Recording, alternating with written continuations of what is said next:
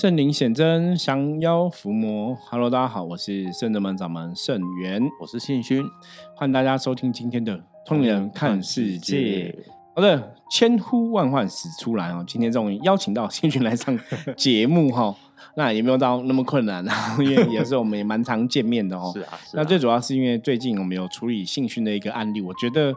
蛮值得跟大家来聊聊的哈。因为我们最近也是处理了很多哈客人，不管是化解无形的因果啊、冤亲债主哈，最近也是有蛮多客人在处理这类的事情。那比较有趣的哈，我常常讲说，修行的过程中，宇宙神明同一个时期会让你同样的 case 跟案例哈，让你去学习这样子哦。我们最近处理的事情的朋友很多都是跟修行很有缘分哈，所以他们遇到的问题通常也会跟。修行有关系哦，比方说可能跟自己的发愿啊，或是跟自己的祖先哦、累世有没有什么愿力哦，都有点关联性哦。我觉得这也是一个非常特别的事情哦。那信勋的案例是这样，我先前情前言提要，前情提要一下哦。大家如果听过《通人看世界》之前节目哈，道玄有我们有在一起，我跟道玄聊过哦，说道顺说，只要你出国，很容易会带冤亲回来。哦，那道顺当然不是一个玩笑话，当然大家听起来可能是讲玩笑话，可是实物上我们真的好像也有蛮多客人都是出个国回来之后就要处理哦。那信勋也是有遇到这个问题哦，我觉得也是蛮特别，因为他出国之前我们就有觉得会不会又是被道顺说中哦，本来也没有想很多啦，想说有些时候我们难免出国走走啊，玩玩放松，这是啊是啊人之常情哦。没有想很多，结果回来之后果然就是哎，有特别的梦境先出现了哦。那我们请那个新勋来分享一下他这段的那个啊特别的回忆，这样子对特别的故事，也就是前两三天发生的事情吧。其实呃。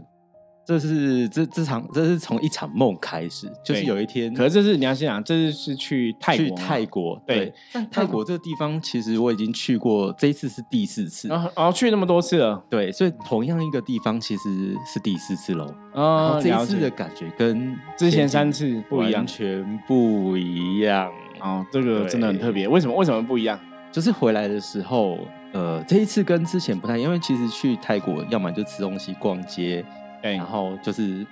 吃东西、逛街，对，就都这样。就你泰国行程都是吃东西、逛街比较多，对对对。你没有去玩水，不然就是睡觉。对，所以其实我说你不会去玩水吗？去泰国大家不是都去住住什么那个就是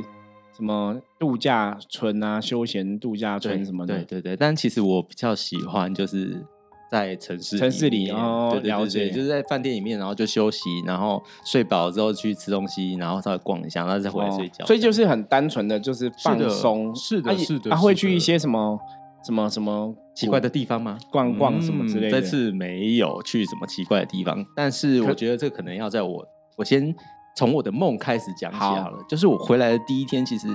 没什么特别的感觉。对。但我就想说，好吧，那就睡觉嘛。就是回来，然后终于回到自己的床了，我就睡觉。然后睡觉的过程当中，发现我突然梦，又梦到了一个东西。嗯，对我梦到师傅在我站在我的旁边，然后那梦境其实是一个在法坛，就像我们就是出圣物在一个法坛的地方。对。然后我我可以感觉到身边的人都在竞价，然后我站在师傅的右后方。对。然后我就突然。举起我的右掌，右手的手掌打开，问师傅说：“哎，师傅，为什么我手的手掌里面有一坨像欧青一样的东西，黑黑的？然后就是像欧青这样。”然后师傅就撇头过来望了我一眼，就说：“啊，你这个哦，这个就是你的下半身的气血不顺，嗯，气血所以手黑黑的。对对对对。然后就走到一个类似一个皮骨的的前面，一个小小的骨。”然后它鼓上面有写红色，类似红色符令之类的。然后师傅就对着那个东西施法，然后施法的过程当中，那个皮鼓就突然爆炸这样子。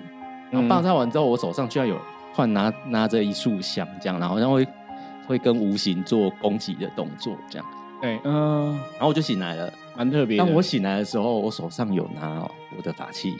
握在手上的。哦，真的吗？所以你你睡觉中无意识把法器握在手上，我就把我就无意识手上是握着法器，然后醒来就发现，哎，我手上有东西是法器，对，然后我就想说，哎，这个要赶快赶快打下来，啊用文字化把它打下来，然后问一下师傅这对。到底是怎么一回事。对，一开始我听到那个新勋跟我分享这个梦，我觉得哦很酷哦，还可以这个施法这样法力无边的感觉。对，但是这个施法很奇怪，他是师傅说来，你把上衣脱掉，我在你身上画一些东西。对我我说这一段这一段就有点怪，为什么施法把上衣脱掉？其实现实的我也不太了解这个用意。但其实我那时候就是心里面倒没有想到那么多，反而是想到说很不好意思，就想到，嗯，这个腰内肉被师傅看到，好 像好像不太好这样子。对，就是所以我们那时候新群跟我们讲他的这个梦的时候，我那时候我就觉得，哎、光这个什么脱衣服画一个 画一个什么东西，是，觉得这段有点怪。对，因为理论上我们是不会做这种事情。那梦里会梦到这个东西，以前看那种恐怖片都这样嘛，让你脱衣服对画什么，基本上都是骗人，都是神棍，对，所以那个就觉得不太对劲啊。有点问题。对，那你之前三次去泰国，那时候那时候还没有开始接触圣人门嘛，哈。。对，还没有接触。所以我觉得不一样，就身份不同，就是你成为一个修行人跟不是修行人，可能很多状况真的会不一样。，因为同样的地方，像如果大家各位听众有去过泰国这个地方的话，像我们都会经过一个像知名景点四面佛嗯，对，很有名。嗯它在一个转角。对那其实我都是从天桥上面，因为百货公司在附近嘛。那因为我不想要经过它旁边，我觉得它好像附近有一个能量场，所以我都是从天桥过去。光是这样，我都觉得，呃，那个地方不太一样了嗯，真的吗？就对对对，前面几次跟这次去感觉就不同。完全不同。现在对这个负能量感觉比较强一点。对，所以我经过它的时候，我有感觉到那个能量的存在。然后附近其实那个景点的附近都有一有一些像是雷神，对对对，就是应该是狮呃狮象神象神啊、雷神啊这这些在那边这样子，然后在不同的点这样，感觉好像就围成了一个结界，但是那个嗯地方又是在百货公司的周边，然后是很分散的。那你就算怎么避、怎么怎么走、怎么绕，你还是会从天桥上面经过它旁对对边。对对，所以这个时候回来的时候，就发现说有几个症状。嗯，第一，越睡越累，但梦也是一个问题啦。就是梦出来之后，其实就是那几天其实都睡不好，就是半夜大概三四点就会醒来，嗯又是同样的状况，了解然后觉得身体很疲累感很重这样对子。那刚好又把梦境跟师傅说，所以师傅就说来开挂吧。哼，对，因为通常当然是回到象棋占卜的一个系统，比较客观。当然说，像信信勋在分享这个梦境的时候，已经觉得嗯，梦境感觉有点怪怪的，对就是有点有点不太 OK 的感觉哦。那如果说开挂还是真的不 OK，那才我觉得会比较客观呐。所以我们后来就有开挂这样子。是是是，所以开出来的时候还蛮特别的。对，因为卦上的确是写了一些负面的棋，包括比方说因果啊、冤亲债主啊、无形的兵将等等的哈，就是的确看到有一些负能量的干扰跟影响存在。是是对，我不过我觉得比较有趣的是，因为在开卦的时候，幸运就讲说，我自己已经有感觉了。对，果然开卦也是一样，在开卦之前，其实因为我就想说，我想证实一下我的感觉到底是会不会是我自己想太多，还是对什么样子这样子，所以我就先跟妙清讲说，其实我已经有感觉那个这个负面能量是什么。对。那当下感觉是，第一，他们对我没有恶意，因为嗯虽然说，呃，我知道好像能量有耗损，就觉得越睡越累，可是好像他对我没有什么太大的攻击性，除非就是就是除了让我睡不好啦，就是对对对。对，那其他其他我觉得倒也还好，感觉上我会可以跟他讲话，沟可以知道他好像可以，嗯他好像是希望跟着我回来，那意念就很强烈，就是他是要回来的，他是他是想要跟着我回来，但是为什么要跟着我回来？这一段我不晓得，不晓得原因，对，所以他会追促，就是催促着我要要好像赶快回来了解这个问题，然后看可以怎么处理这样子。对对，然后当然就是师傅坐下来一开挂，结果就是跟我跟妙清对是讲的差不多就是差不多这样。那那因为最近如果说大家有来过我们这个团体哦，你要知道很多时候我都会抠倒选，抠一下，倒选也是通灵人哦。就说我都会跟他讲说，那你可不可以看到什么画面哦？因为比方说这个人如果真的有卡到啊，有负面干扰，是的，通常倒选还是会看到一些东西就对了。对那我们比较长的方式就是，如果说哎、我普卦的部分有看到这个问题，对然后再请倒选感应一下，如果还是有这个问题，那应该就八九不离十哦，就表示应该这个问题是很明显的。那我就请倒选看，对那果然倒选一看，就看到特别的东西了。对，他有看到有点就是那种有点像那种穿泰国那种传统的那种服饰的人，那他们都蹲很低，对，像那种武士、战士这样子，然后拿刀蹲很低那个动作，然后是很凶狠的样子。可他也不觉得那个人，他也不觉得那个有想要攻击他的感觉，他只看到这样的画面，对对，所以就很特别。啊，后来他跟星云讲，星云就会讲说，你有去一个地方吗？是，就是其实我听道玄师姐有这样子看到这样的东西的时候，其实我我心里面就觉得，哎，跟我答案了。是答案是一样的，因为我就开始回溯说，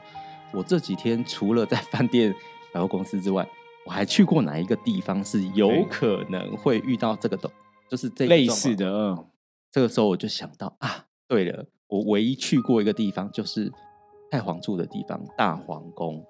它是一个有名的观光景点嘛，对，它就嗯是太皇住的地方，对这样子。然后进去里面的话，它第一个就是它会看到四边都是他们所谓神魔大战的壁画，嗯，对。然后在这个时候，我就我说，该不会就是这个吧？就是神魔大战壁画，他已经有直接讲这是神魔大战就对了，对，他就哦说他这个壁画就是神魔大战的壁画，他就是叙述就是呃公主被夜叉就是抢走，然后啊他们要去把她救回来对的故事这样子。然后我就想说，哎，浩选刚刚看到的那个画面，该不会就是我在壁画上面看到那个士兵的模样？对，都是这样子矮矮墩墩，然后拿对刀这样子，对对，所以我们就开始 Google 去找那个，因为我没有拍照，所以我们就开始上网去找那个壁画的那个图案。图案，对，然后大家就就就发现说，哎，对，就是他。嗯，对，所以我们就在想说，很有可能，极有可能，在我在绕那个壁画的时候，无形之中可能有遇到了些什么。嗯，对，就可能在那边以前过世的这些武士哈，这个泰国的武士哦，这些战士哦，死掉的这个灵魂哦，跟着回来。那后来我们有确认哦，就是如果像刚刚星云讲嘛，他们是神魔大战那个图，我说以科学来讲，就是以逻辑上来讲，他们就是以前泰国的伏魔师对，很有可能、哦、跟魔鬼打架嘛，就跟我们现在做伏魔师的状况一样，所以跟星勋可能有一定的缘分。因为我们后来有看到这个卦象的呈现哦，也出现了一个悬天上帝。那是星勋本身跟悬天上帝也是就是很有缘哈的一个神明这样子哦，所以后来大概兜起来，然后兜起来，故事八九不离十，就是在讲说这些泰国的这些王者哦，这些无形或者这些我们讲说冤亲债主这些存在的一个能量，它可能跟星勋的确有一些缘分，或是有一些恩怨情仇在哦，所以借这个机会，他到泰国哦，所以他回来台湾哦。那后来我们也问了，就说他们也是想要继续从事以前伏魔师的使命嘛，所以后来是进行这个仪式，把他们超度掉，然后请诸佛菩萨来带他们去更好的地方哦，甚至去做修行的功课。如果说这有朝一日修成正果哦，也是可以继续哦啊降妖伏魔，帮助人类这样子。其实，在过程当中，我发现有一个很大跟我之前卡音的状况很大的不同是，我觉得他给我的意念就是，他好像是我的伙伴，第一，对，伙伴，对他好像是伙伴，然后甚至有下属，然后这时候道玄就有帮我去看，就是昨天有帮我看那个，就是其母娘帮我加持的时候，，对就是说，呃，其实应该是我们以前在某一些辈子里面，然后他跟着我们过去有作战，就作战的过程当中，然后因为我的一些决策可能不对，害死他们，害死了他们。对。哦，我觉得这个应该是真的，这你没有跟我讲，这我现在才知道。事情，因为只有我在这样子，哦，这个我我现在才知道。那为什么我觉得这个可能是真的？是啊，因为我那时候感觉也是这样子，就这些人的死亡理论上跟你真的有关系。这是冤亲债主。对对对，就是他们的死亡跟你有关系。可是你因为你像你也讲说，他们也没没有很强的怨恨嘛，哦对他们没有怨恨，对啊，因为要攻击我，那因为那个就是了解嘛，就你战争难免都有这样的对不测错误，或是说造成的一些死伤。很有趣的是，他们他们好像感给你感觉就是我没有要伤害你，但是我想要请你帮我的这个意对念其实非常的强烈，就是冤有头债有主，这也是当初的错误是你造成的。那也许现在这辈子的状况不同，刚好回到泰国遇到以前辈子的错误，你必须要去了结。而且我觉得很有趣的是，那个因为我们占卜请师傅帮我占卜的时候，好像是礼拜六，然后因为礼拜天跟礼拜一，礼拜一就是圣真门休息休假对，所以其实我是忍到礼拜二才处理。但是我那两天其实那晚上不太好睡，因为他就嗯固定时间，很像行军哦，固定大概四点四点多就会让我醒来，对，然后醒来就是让我觉得说，那种行军的感觉，就时间到了，你醒来那种感觉。对对对，对嗯，所以其实那种卡音的状况跟之前的那种感受又又不一样不。一样，完全不一样。不一样。那就像刚刚星君提到，就是他回来都会很想睡哦，这也是一般有时候我们在判断，就是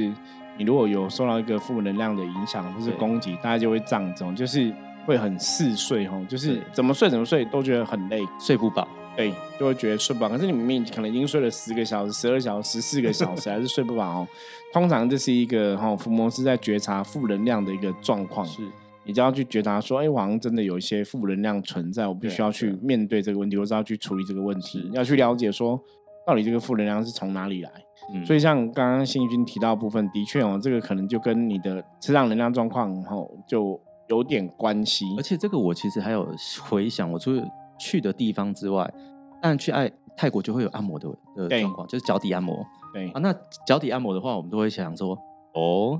会不会是在按摩过对，过这个是的确是有可能哈，因为按摩的时候，因为那个人跟我们会有个能量的接触嘛。因为我会这样讲，原因除了在大皇宫遇到那个士兵的状况之外，我还有感觉到说，应该按摩也是有一些影响嘛，嗯就是可能有吸到一些跟回来的的无形众生这对样子，所以其实我会觉得这一次的感觉跟前几次那种卡因的状况不太一样，是这是超级无敌累耶，对，就觉得那嗯能量好像就是像耗损。对他几乎就是帮我看到我的几乎三分之二能量都几乎都是都是给他了带对走。对，因为 卡因的部分就是就是一个能量耗损的状况，这个无形会吸你的能量。对，所以坦白讲哦，我们伏魔师应该大多数伏魔师都不是很喜欢去泰国。我我印象中以前我有录过，我有一集去泰国，只有一我只有那应该算是我第二次。对我记得我以前二十岁，公司我我以前在保险公司员工旅游去泰国，那就就是跟团嘛。可那时候二十岁，也才刚开始修行两三年，其实还不是很懂。是，所以就还好。可是那时候去，其实已经有觉得心里会觉得怪怪，因为我记得那时候拜什么爱呃什么那个四面佛啊，对对爱神啊爱神啊，其实我都不太敢拜，我就是心里会有个疙瘩，就觉得还是不要拜好了。可是不知道为什么，因为那时候还没有真的成为伏魔师嘛，那时候还在接触修行这样，那只是跟一个旅行团去嘛哈，然后去看什么人妖秀有没有。我对记得二十岁大概就这样子，对可那时候我也还好，就去泰国，我也觉得就是出国玩也没有什么特别想法。你说会会很喜欢玩也还好。那到后来，我后来应该是三十几岁的时候有去一次，是这就在之前 p a 的节目有跟大家分享过。那时候是跟一个也是修行团体哈，一些修行的朋友一起去，所以我们这一次去泰国。都去一些什么鬼屋啊、闹鬼地方去超度无形这样子，然后就我们去泰国很多这些地方是超无形，所以我这次去泰国印象也没有很好，因为都在那边做法事啊、超度无形，所以我也没有去玩，也没有玩过什么哈，所以我都觉得泰国对我来讲还是很新，因为完全没什么印象这样子哦。那只是说那次去泰国比较印象深刻，是我们有拜访那个降头师。对，什么叫拜访？你知道吗？就是你要付钱给他，买他的时间，然后他就跟你聊聊天哦。所以我们就问了几个问题，比方说那个佛牌怎么做的啊？他就有提到说，可能要拿那个哦，比方说呃那个棺材的棺木啊，哈，棺木的穴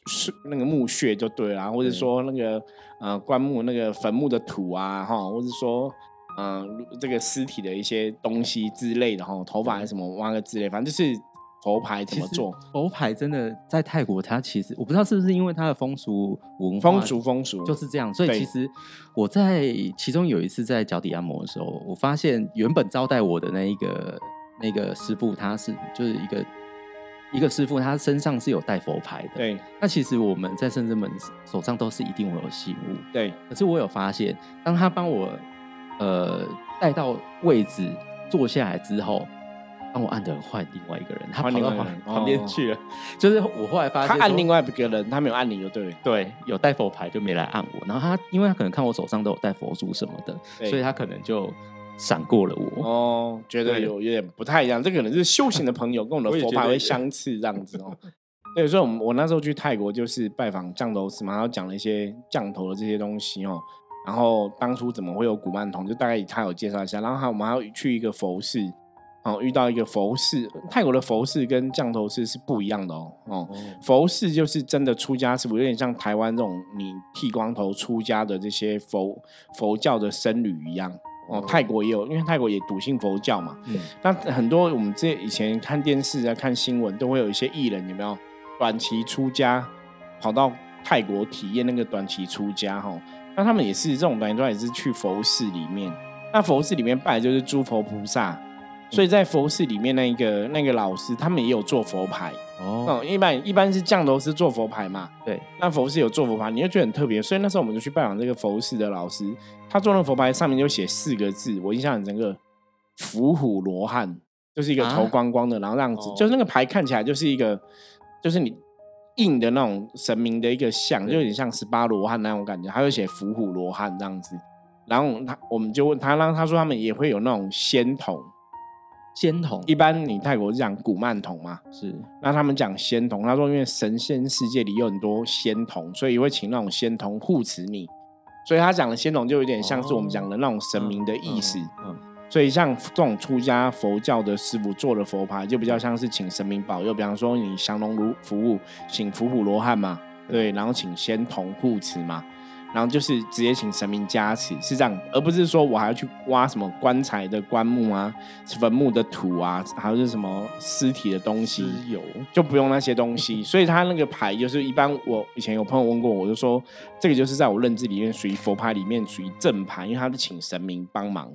那你一般那种挖棺材、坟墓啊、墓，然后坟墓的土啊、棺木的那个墓穴，那个就是不一样，那就真的是请鬼帮忙吼。那我觉得请鬼的文化其实不是只有泰国有啦，全世界的民俗很多都有吼。嗯只是说泰国可能他们当初民俗发展比较兴盛，或是他们随着一个文化背景流入各个国家，所以这个民俗会被更多人知道。对，对，可是当然我们常常讲嘛，你最好是跟神明打交道，不要跟阿飘，不要跟鬼打交道哦。那泰国的这种传统民间信仰，我们基本上是予以尊重，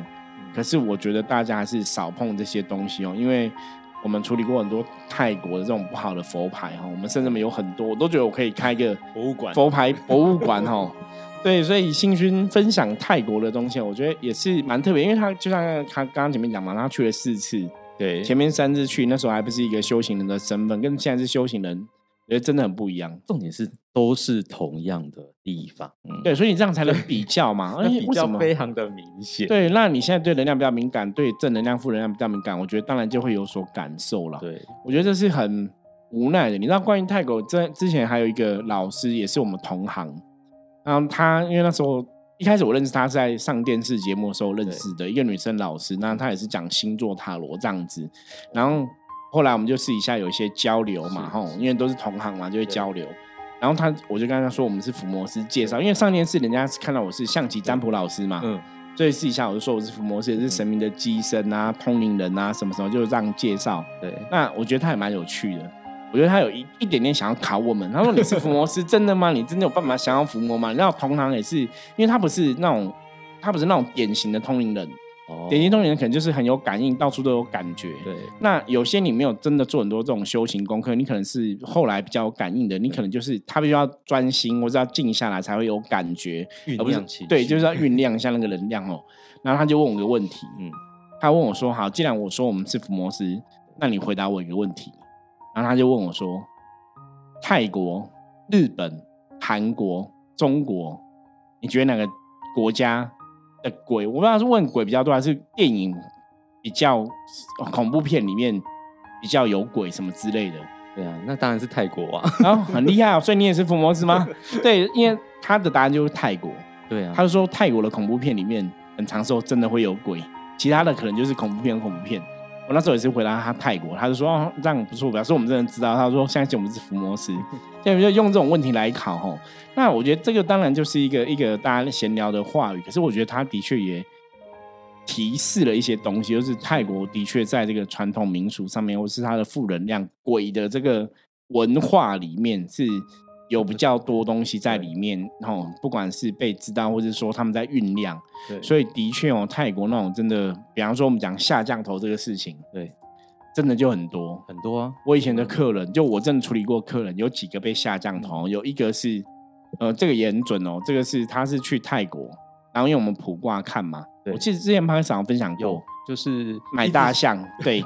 他就是破那个黑象的嗯，我就说你跟泰国就我说跟这个大象有关系，他又说他是在那个摊贩跟摊贩吵架，就被人家吓下了。那也有有些人是去什么夜店或什么对女生不礼貌，被人家吓哈，然后人家可能拍你一下就会吓小降头。我就发现，在泰国他们碰这个东西好像很平常。对，其实我觉得就跟台湾以前早期那种棒胡啊，有马戏点就追感感觉，台湾早期其实很多这种棒胡啊，你对我不好，然后我会这个就到处棒胡啊，然后泰国就是到处下降头。我觉得我觉得那个感觉很像。嗯对，所以大家如果哈有机会去泰国玩，我觉得还是要注意一下啦。你在那边就是跟当地的人就好好的，不要去跟人家有一些是非冲突哦，不然你很容易被人家下降头，是真的。对，我觉得这要特别注意。那像去泰国，我以前也问过我一些其他朋友，我说你们去泰国玩什么？他们真的就是去什么帕塔亚玩水，或者去哪里，哦就是去玩水这样子，好像也比较单纯呐、没有，我觉得去泰国玩水好像比较更危险啊。真的吗？因为我没有去玩过 哦，所以呢，大家还是要注意哦，不要听我的话。啊，或者是我觉得我饭店也有啦，但是我都觉得泰国的能量场之前可能去没有什么感觉，现在去感觉比较明显。去其实同样的地方，我会觉得很不一样。那个嗯很不一样是你会明显感到感觉到说那个能量的氛围是不同的。对我不知道是不是因为我其实慢慢接触修行之后，对对，人家比较敏感。会比较敏感。那通就是之前经过旁边，就是诶，明明就就反正经过就经过，快速对的经过。可是这一次经过那个佛像旁边的时候，都会觉得说，哎呀，感觉那里就好像一个防护罩包着，对，包在。我我觉得会这样，因为其实我们讲说泰国这个国家，它的确是有点像欲望城市，就是大家来这边。比方说，有的是真的是寻花问柳嘛，我们说穿的是这样子嘛。对，可是所以他那个就会有很多的一个欲望在里面，包括像四面佛的信仰，就是比较是欲望的交换，你知道吗？很多都有四面佛，而对且它连所有的建筑物旁边都会像我们可能呃路边我们可能会看到像土地公的一个对对小的对对，像祠那土地公小小庙这小小的样子，庙这样子在他们泰国就是四面佛，到处都是。直接在建筑物旁边就这样立一格这样子，每一个饭店旁边都会有，四边可能都会出现。那因为其实搞不好就是一种能量场的，其实应该是一个能量场，因为表示说大家就是很很习惯用欲望去交换、去求取你要的东西，所以就让让这个国家，我刚刚想会有点像欲望城市嘛。嗯你跟神明许愿，你可以去交换利益嘛。我今天拿到了，我就回来呃感谢你嘛，请那个呃女生来跳舞嘛，什么之类的嘛。对对吼，因为我以前在台湾有认识那种电台的主持人，就是得金钟奖。很开心，哦因为他是有去泰国求过四面佛，就他真的拿到金钟奖，就立刻飞回去还愿。那也是请人家，我不知道他是买花献回去，还是请人家跳舞，反正就是有回去做一个很常都会请人家跳舞，然后对，所以我说那就是一个欲望的神明嘛。那我觉得那就是泰国的这个地区的信仰，我们尊重，可是我们会跟大家讲，就是还是亲近比较好啦。我觉得神明信仰还是要亲近。那太欲望的话，有些时候会有会有风险嘛，哈，就会比较负面。所以我说泰国这个地方，因为大家去那边都是一个嗯情欲横流的地方哦，所以其实很就会比较吸收负面能量那包括像刚刚星云讲说去按摩，我我我记得我去泰国，我有去按摩，我觉得那是一个一个就文化，你对观光旅行人就安排嘛，你不管跟团自己去，没错还是按摩，那我们也会去脚底按摩。可是的确有时候这种有时候就很尴尬。我以前不敏感，我以前去泰国那时候我还刚开始接触，还没有敏感。是可是如果你说我现在这样子去去敢去按摩吗？嗯，第一个是我连去可能都不会想去，所以应该也不用讨论到按摩的事情哦。那个门打开就直接看到 对四面佛在因因为因为真的哈、就是按摩这件事情，有时候就算你没有去泰国，你在台湾，我觉得还是要小心啦。你还是要去找那种真的按摩的状况 OK，或者这个按摩人要么要技术好，反正他能量好，对不然有些时候他能量不好，你你去按，你本来的想得到疏解嘛，结果你反而他能量不好，跑到你身上，你就更累哦。我曾经有一次很哦很多年了，大概已经，我是很多大概十几年前哦，应该十几年前，嗯我去那个士林游嗯夜市有很多按摩的嘛，对，有很多按摩的。那我那时候那时候就是很想脚底按，因为我我很喜欢脚底按摩，其实我都自己按比较多，我自己有那个脚底按摩哦机器，然后就想要去按，那我就随便找一家，因为按摩很便宜嘛，大概四百块，那时候好像四百六百这样子，反正就很便宜。然后就找一个按摩，然后按摩就来一个人，然后我就当场脸都绿了，因为那个人嘿，对，很黑。它不是只有皮肤黑，它是气都黑的。因为你我们看得出来，你懂吗？它那可是让那个黑，你看出来它是累积很多。比方说，他可能帮很多客人按，他很累或什么的，他也吸收了。对，然后就觉得哇，哇塞了，就是哇，好吧。因为我那时候比较尴尬，就因为十几年前那时候也比较冷，不好意思说可不可以换一个人，还是怎么样？因为我不懂，因为才几百块钱，那你也没有指定嘛。那没有指定你来，你说可不可以换？我也因为我不懂这种按摩，可不可以换什么的，我就硬着头皮上，然后回来就觉得好吧。我不要再来了，所以我后来都没有再去过。可是，当然，我觉得四零那些的有的还是很好啦，不是说都不 OK 哈。我们要跟大家讲，不是叫大家不要去，而是说任何店的按摩店都会有这种风险，大家要特别注意。因为因为的确那个能量会交流哈。好，那谢谢新勋分享，我觉得他这次泰国的这个案例也是非常的特别。对，竟然真的梦到这个武士哦，泰国武士神魔大战的人哦，那真的哎跟着他回来跟道玄看到又一模一样哦，对，觉得这是蛮酷的，所以今天请他来分享这个案例哦，然后也希望大家可以从他案例里面学到一些东西哦。好，那我们接着来看一下大环境负面能量状况如何，两抽一张给大家来参考，黑包。包包包哈，口舌是非哈，表示今天大环境负面能量有一点点不好哈，所以大家今天跟别人相处互动过程中要特别的谨慎小心哦。然后今天跟别人相处互动哦，然后记得就要多做事少说话哦，因为有些时候是多说多错哈。因为包表示今天容易跟别人会有口角的争执哦，所以要特别的注意。好，以上是我们今天跟大家分享内容，希望大家喜欢。然后最后跟大家预告一下，十月二十八号下个礼拜就是我们十七周年哈门庆的日子，欢迎大家十月二十八号可以来深圳门玩。相关的门庆活动在下面资讯栏都有，欢迎大家可以参考。我是深圳门掌门盛元，通人看世界，我们明天见，拜拜。